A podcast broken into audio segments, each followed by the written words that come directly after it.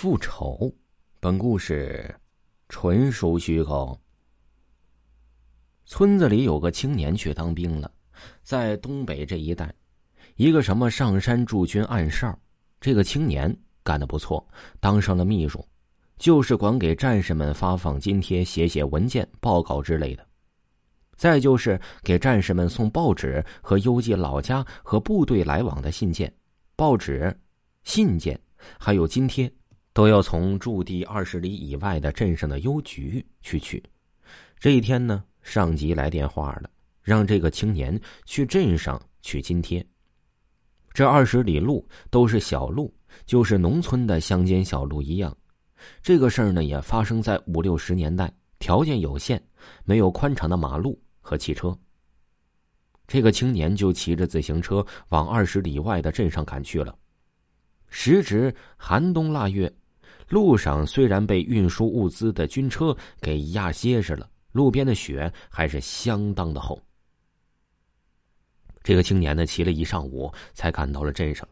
到了邮局，他先把战士的们的家信给寄了，又取了钱，拿了报纸和战士们的老家回信之后啊，就又去附近的小饭馆吃了一碗大热汤面，增加了一些体力，就急急往回赶。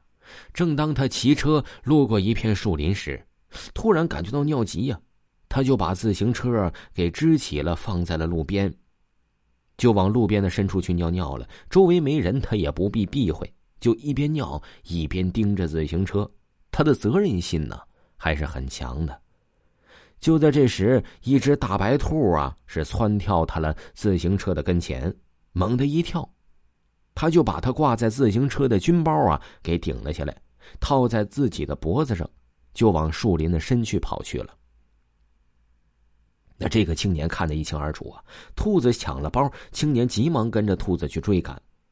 那兔子跑的竟然不快，可是那个青年他就是赶不上啊，好像是在专门等待他一样。这前方不远有一个坟头。那只兔子竟然跑到那坟头边啊，就钻出去了。可是这个青年看得清清楚楚的，就围着这个坟头转悠，想找到兔子的洞口，可是怎么也找不到了。眼看着这天色就要晚了，这个青年只好骑车赶回了部队，当即把情况就向领导汇报了。领导哪信这个呀？这个青年起咒发誓。说我保证，保证说的全部都是真话。最后，领导才跟周围几个村的大队书记啊是打听了，谁家的坟埋在了树林的那个位置。最后啊是在一个村子里打听到了，村长说这个坟埋在这里已经十多年了，是一个患肺病的村民十年前就埋在那里的。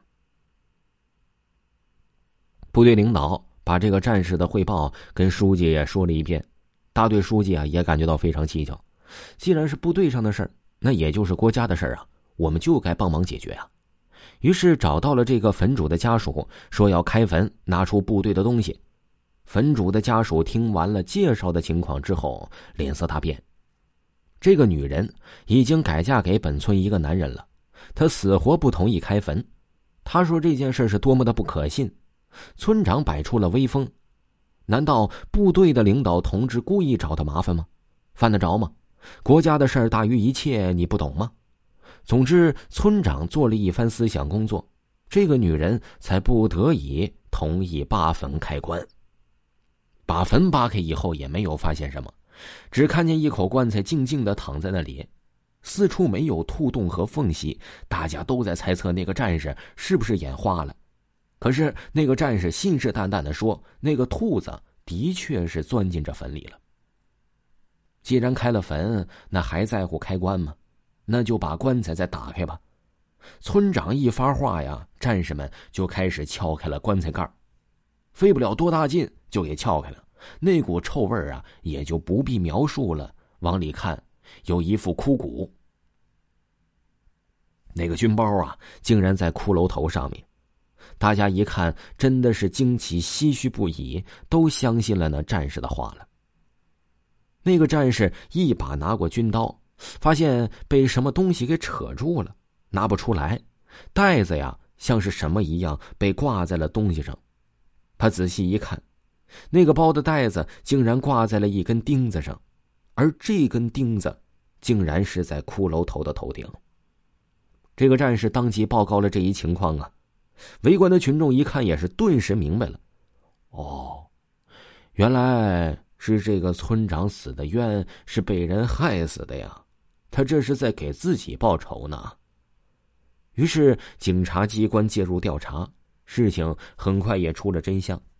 原来这个村民患有肺病很多年了，也是不死不活的。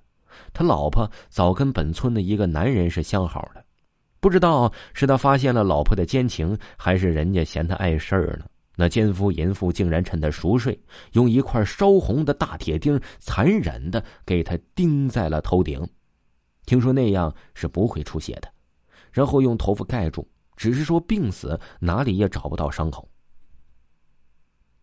村民们也没有怀疑，只当这个人病了很久了，病死也在情理之中，哪知是被人害死的呢？最后啊，是那对奸夫淫妇被依法处决了。听众朋友，本集播讲完毕，感谢您的收听。